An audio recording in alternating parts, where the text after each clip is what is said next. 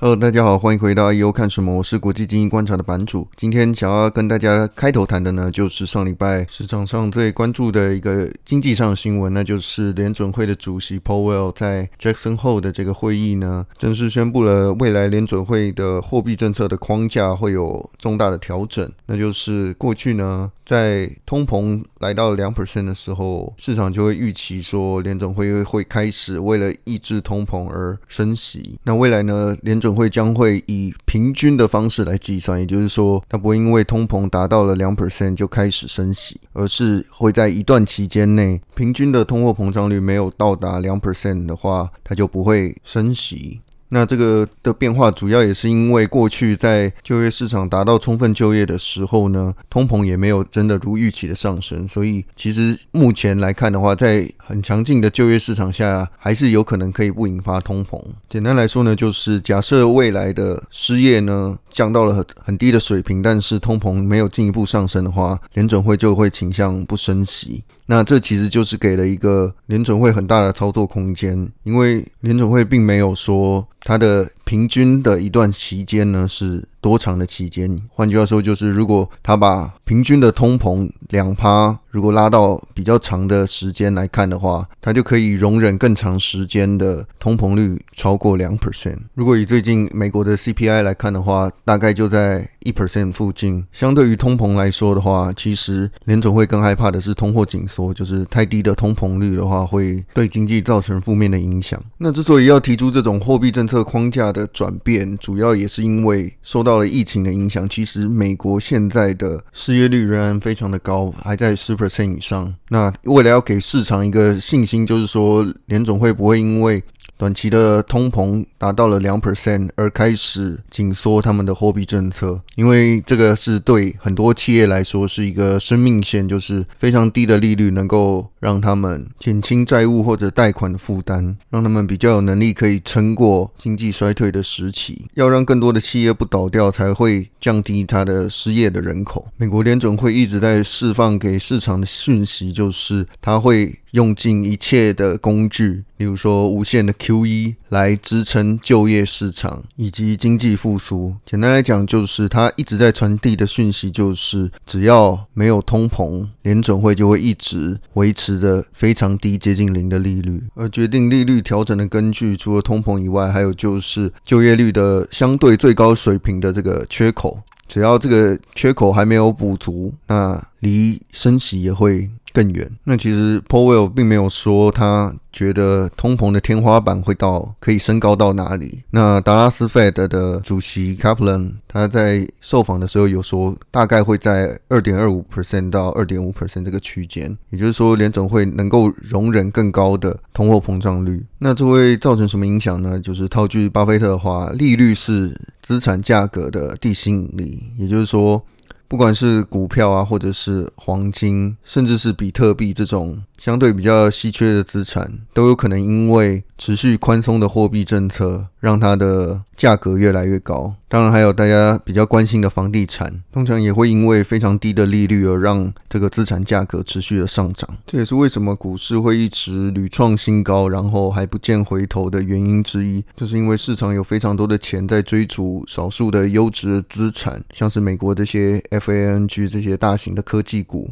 虽然说极低的利率呢，是为了要支撑中小企业能够恢复元气，但是。真正能够收益最大的还是这些大型的公司。如果你从就业的数据来看的话，也会知道，主要都还是大型的公司恢复了这些招聘，然后小型的公司现在目前都还非常的 struggle。那这基本上也会导致一个非常已经算是长期的一个趋势，那就是贫富差距会持续的扩大。因为手上拥有资产的人呢，他的资产会因为宽松的货币政策而膨胀，像是股票啊、房地产啊，就会一直的往上。涨，那对于一般的受薪阶级来说的话，如果你只是用劳动力来赚钱，就很有可能跟不上资产增长的速度。这也是为什么这些年来全世界的利率一直往下降的时候，各个国家的主要都会区房价基本上都是涨到一般的受薪阶级不太可能负担的程度。那这不只是台湾是这样，几乎全世界都是如此。不过这个不是要推荐大家赶快去买房或者是炒股。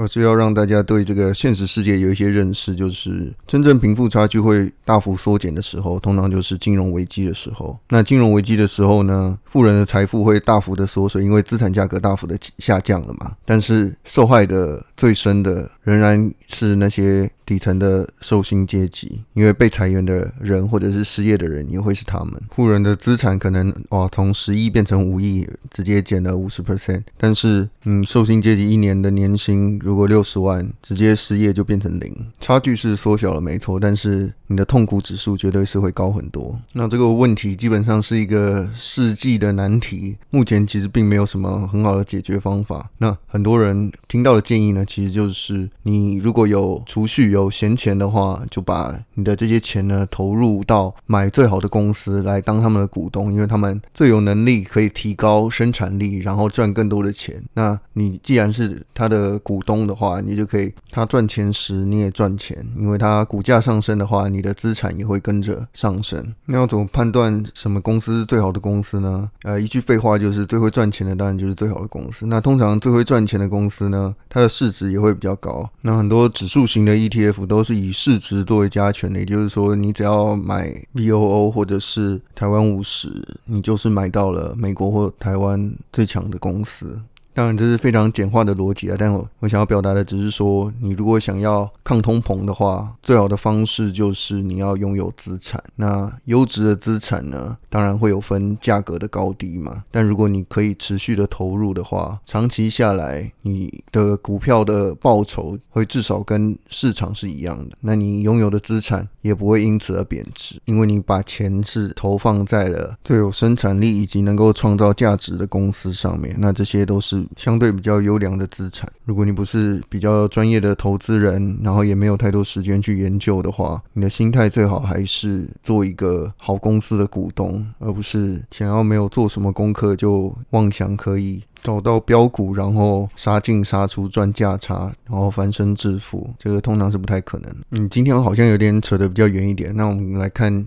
本周还有另一个受市场关注的公司，那就是 Salesforce。它公布了第二季的财报，那也是远超过市场的预期，营收增加了二十九 percent，然后它的 operating margin 从是去年同期的十四 percent 提升到了二十 percent。Salesforce 的核心业务就是订阅制的云端 CRM 系统。那它的核心业务包含了 Sales Cloud、Service Cloud 跟 Marketing and Commerce Cloud，这些都有双位数的成长。那其中呢，它去年有收购了一家蛮有名的公司，叫做 Tableau，就是一家数据分析的视觉化的公司。它的 Platform and Others 的收入呢，大增了六十六 percent，其中的四十一 percent 的成长就是刚刚说的那家 Tableau。那基本上 Salesforce 的扩张模式呢，也是不断的靠着收购不同的公司来扩大它的。生态系目前 Salesforce 的业务主要都还是集中在北美的市场，它的营收六十九 percent 都是来自于美洲，然后二十 percent 来自欧洲，十 percent 来自亚太地区。但无论是哪一个地区，它目前的营收成长都是在二十 percent 以上。同时，Salesforce 呢也有另一个重大的消息，那就是它将会取代美国最大的石油公司 ExxonMobil 进入道琼指数的三十只成分股之一。那这么多的好消息，也让 Salesforce 呢。在星期三当日就股价当天大涨二十六 percent，不过看起来蛮冲突的一点就是，他在当周呢也宣布了说他要裁员一千人，大概是整个公司的两 percent 的员工。公司的说法是说要将资源分配在策略性成长的领域，这对员工来说当然听起来就不是个好消息了，但是对于股东来讲的话，可能会觉得是一个公司有更好的管理，然后有把资源投注在未来更具成长的地方。所以，当你理由说得好的时候呢，裁员反而对公司营运或者是股价来说是一件好消息。那我们讲回到道琼指数要变更成分股这件事呢，主要当然是因为苹果公司呢，它要进行一拆四的拆股之后呢。道琼指数因为是价格加权的指数，所以它要找同样也是科技业的公司来补上权重下降的这个科技股。那苹果一拆四之后呢，它在道琼的权重大概就只会在中间而已。未来对道琼指数影响最大的将会是 United Health，这家股价大概在三百块美金的医疗行业巨头。而 Salesforce 因为这个礼拜股价大涨的关系呢，一下子就冲到了两百七十多块，成为了道琼成分股中大概会在前三大权重的股票。对于未来股价指数的走向是会影响蛮重的。那其实还有另外两家公司呢，也会进到道琼的指数，其中一家是 Biotech 的公司 Amgen 跟 Honeywell，分别会取代辉瑞跟雷神技术公司，就是这家军工公司。那新进来的这几家公司呢，他们的股价也都是蛮高的，都是在一百多块以上。那剔除的这些公司呢，都在一百块以下。也就是说，新进来的这些公司都会对道琼的指数会有比较大的影响。但老实说，道琼除了牌子老以外，其实是没什么参考价值的，因为它的选股基本上也是人工选股，那它是价格加权的指数，所以它挑选的范围也是有比较限缩的，因为它不可能把像是波克夏这种超超级高价股，或者是 Amazon 或者是 Google 这些高价股给纳进这个指数，那基本上就是算是有点主动选股了。那它也就是要选出这三十只来代表道琼市场上的 ETF 也比较少，是追踪道。琼工业指数的主要都还是追踪 S&P 五百或者是 Nasdaq 这些以市值作为加权的指数。相对会比较客观，然后也能反映现在市场的真实样貌。但因为道琼还是历史最悠久的指数嘛，所以 ExxonMobil 把被剔除掉之后，其实是也算是蛮有历史意义的。毕竟 ExxonMobil 在十年前还是全世界市值最大的公司。那因为最近能源业非常的挣扎嘛，所以在产业上的占比来讲的话，就是相对降低了很多。道琼指数也是不断的一代新人换旧人了。二零一八年 GE 被剔除掉。之后，埃克森美孚本来是历史最悠久的道琼成分股，那现在最老牌的道琼成分股就换成了 PNG，这个一九三二年进入道琼指数的公司。那上一周还有一个值得大家关注的一个趋势呢，就是有非常多的独角兽就在当周呢递交了 IPO 的文件，那其中包含了 Peter Thiel 的神秘大数据公司的 Palantir，还有云端企业跟专案管理的平台 Asana，还有云端数据仓库。Snowflake 以及大家比较熟悉的游戏引擎 Unity 都在上周宣布了 IPO 的消息。那其实市场上这么密集火热的 IPO 是不常见的。上一次见到这么密集的科技公司上市，已经要回溯到一九九九年的 Dotcom Boom，就是网络泡沫的时候。那这一次呢？大量的上市企业呢，很多都是一些云端概念股啊，或者是电动车概念股。这些公司都希望趁着市况非常好的时候呢，来进行 IPO，让这个市场的热度能够拉抬他们的股价。今年到目前为止呢，全球的 IPO 呢，其实已经筹集了九百六十七亿美元，比去年的同期要增加了十一 percent。而且你不要忘记了，今年的四五月是疫情最严重的时候，全球的 IPO 活动是有显著放缓的交易。力量的话，其实是比去年减少了四十八 percent，就是在四五月的时候，但是到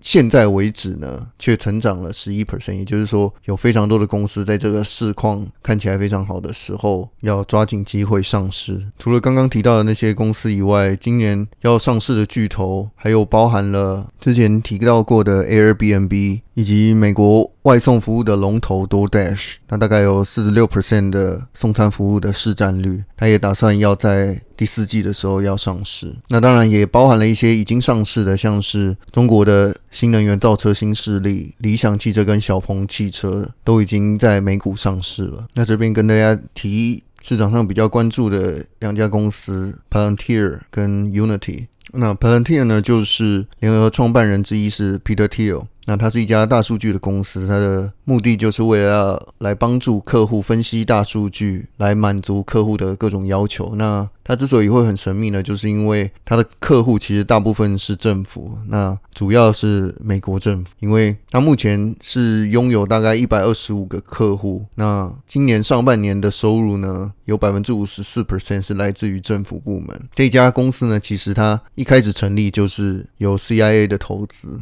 所以 CIA 也是 Palantir 最早的客户。那因为这样子，它也是非常的神秘啊。那很多人都外传说，狙击宾拉登能够成功，就是因为靠着 Palantir 的数据分析。才找到宾拉登。那 Palantir 这家公司呢，二零一九年的时候亏损是五点八亿美金，但是今年上半年就只亏损了一点六五美金。但是今年上半年的收入呢，就已经增加了四十九 percent。公司就是有预期说，今年有可能可以损益两平。那这家公司的主要的问题，当然就是它的营收过于集中于大客户，像它的前三大的客户呢，就占了它的营收的三十三 percent，还比二零一九年的二十八 percent 还要再增加。但是基本上都是在大概三分之一，也就是说，它非常依赖前几大的客户。当然，他们现在也在拓展一些商业方面的合作。但成长速度就没有像刚刚提到的政府部门那么快。今年上半年的收入从政府部门的同比增速是到了七十六 percent，但是商业的增速则大概只有二十七 percent。那他们现在其实做的 To B 的模式的话，主要还是针对金融业跟制造业，像是防止金融诈欺啊，以及制造业的自动化的优化。未来可以观察它的商业合同会不会在上市之后有更快速的成长。另一家大家比较关注的 IPO 公司呢，是游戏引擎 Unity，主要也是因为它的主要对手 Epic Games。最近呢，在跟 Apple 有起比较大的冲突，也让市场很关注。说，那它的主要竞争对手 Unity，它的上市业绩表现是如何？那它在二零一九年的时候，年营收大概是五点四一亿美金，比前一年要增长了四十二 percent。Unity 给的数据显示说，在 App Store 跟 Google Play 上，前一千大的手机游戏里面呢，有五十三 percent 的产品呢是由 Unity 引擎来开发的。换句话说，就是市占率非常的高。虽然说 Unity 基本上目前都还是每年在亏损的状态当中，但随着游戏行业的成长，其实能够在多平台直接部署和运行的 Unity 是非常有优势的。因为用 Unity 的引擎的话，你可以直接在 PC 桌机上啊，在 Mac、iOS、Android，还有像是主机游戏 PlayStation、Xbox 跟 Switch 都可以直接上架。那它的主要收入就是来自于它的给开发者的 Create Solutions 跟 Operate Solutions。那这些解决方案有百分之六十三的营收是来自于年收入超过十万美金的这些大客户，他们订的这个 Unity Pro。因为 Unity 其实还有免费的版本，那是给相对就是 personal 跟业余的爱好者来开发游戏的。那 Unity 的客户通常都会定一到三年。从过去的数据来看的话，它的大客户占总收入的比重是在持续的增加的，从二零一八年的六十八 percent 到二二零二零年的七十四 percent，都是来自于刚刚说的年收入超过十万美金的 Unity Pro 的订户。那目前 Unity 大概有七百多名这个十万美金以上的大客户，那他们的 retention rate 高达了九十九 percent。换句话说，就是你通常你使用了同一套引擎之后，你就不太会再跳槽到另外一个引擎去，因为它的。Create Solutions 跟 Operate Solutions 呢，就是完整的服务了这个游戏开发者。他从不管是二 D 或三 D 的内容的创建，然后再到如何吸引用户，然后让他 Monetize，就是可以在游戏中赚钱，并且拉高这个用户的 LTV，就是 Lifetime Value，这些都是有完整的 Solutions，所以也让游戏开发者会对这个开发的平台更有粘性。那 Unity 的商业模式当然也包含了就是 App 内的抽成。那他们不管是广告上的收入，或者是他透过就是 In-App Purchase 的购买，他也可以有分润。所以基本上游戏行业的增长几乎就是可以等于 Unity 的增长。毕竟超过五十 percent 的游戏开发商都会使用 Unity。等到 Unity 上市之后，肯定会是游戏行业的指标公司。那刚刚讲到了这个 IPO 的。热潮呢，其实在中国呢也是有大量的公司正在 IPO。那其中最受大家瞩目的呢，就是支付宝的母公司蚂蚁集团。蚂蚁集团打算在港股跟上海的科创板呢两地同步上市。那它的二零一九年的营收呢，高达了一千两百亿人民币。那它的年复合增长是三十五 percent。目前支付宝的月活用户大概是七亿人，月活的商家则是有了八千万。那一般人可能会想说，蚂蚁的主要的收入应该就是跟支付相关的，但其实支付相关的收入呢，其实只占了蚂蚁今年上半年收入的三十五 percent，来自于数字支付与商家服务。那另外的六十三 percent 呢，其实是来自另外一个叫做数字金融科技的服务费。这块收入的增幅呢，跟去年同期相比是高达了五十七 percent。那数字科技金融服务这有包含了三。三个主要的平台，其中一个是微贷科技平台，就是微型贷款的科技平台。那里面的产品就包含了在年轻人很受欢迎的叫做花呗的这个服务。那其实就是一个高利率的分期付款，然后以及借呗，就是短期的借款。那这些年利率都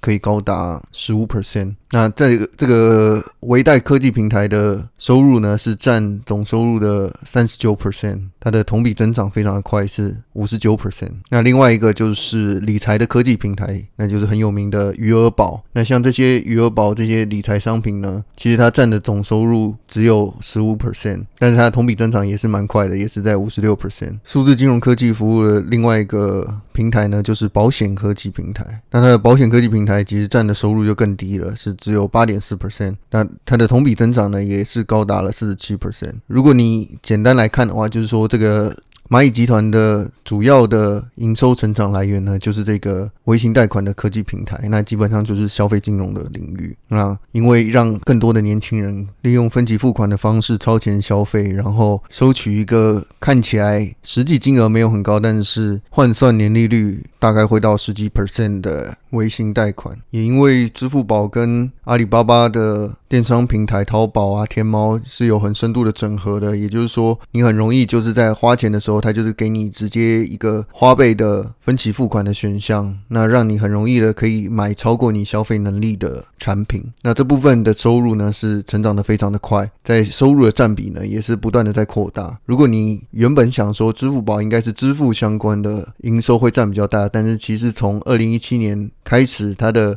营收的占比就从五十四 percent 已经降到了四十三 percent，是逐年下降的趋势。而刚刚说的蚂蚁微型贷款，就是蚂蚁微贷呢，它的收入占比呢，则是从二十四 percent 提升到了三十四点七 percent。收入是在逐年的扩大，在二零二零年上半年呢，微型贷款的收入也是首度超越了支付，占比来到了四十 percent。那截至今年六月呢，由蚂蚁集团所促成的这个贷款的余额呢，已经高达了二点一兆人民币。那它的理财科技平台呢，它的资产管理的规模呢，也到了四点一兆人民币，基本上就是一个非常庞大的巨兽。目前上市的估值可能大概会在两千亿美金左右。那跟佩佩哦比还有一段差距，但是实际上它的营运规模是比 PayPal 还要来得大的。换句话说，可以观察它上市之后它的市值的变化。那当然，它也是有一些隐忧，就是蚂蚁集团呢，它的收入增长呢，虽然说是非常的快，但它的用户呢，其实是已经开始放缓了，因为毕竟网络的人口红利已经逐渐的消耗殆尽，它的增速呢是持续的在放缓的。在二零一八年的时候，它的月活用户呢，比前一年同期增加了二十四%，但是到了二零一九年，它的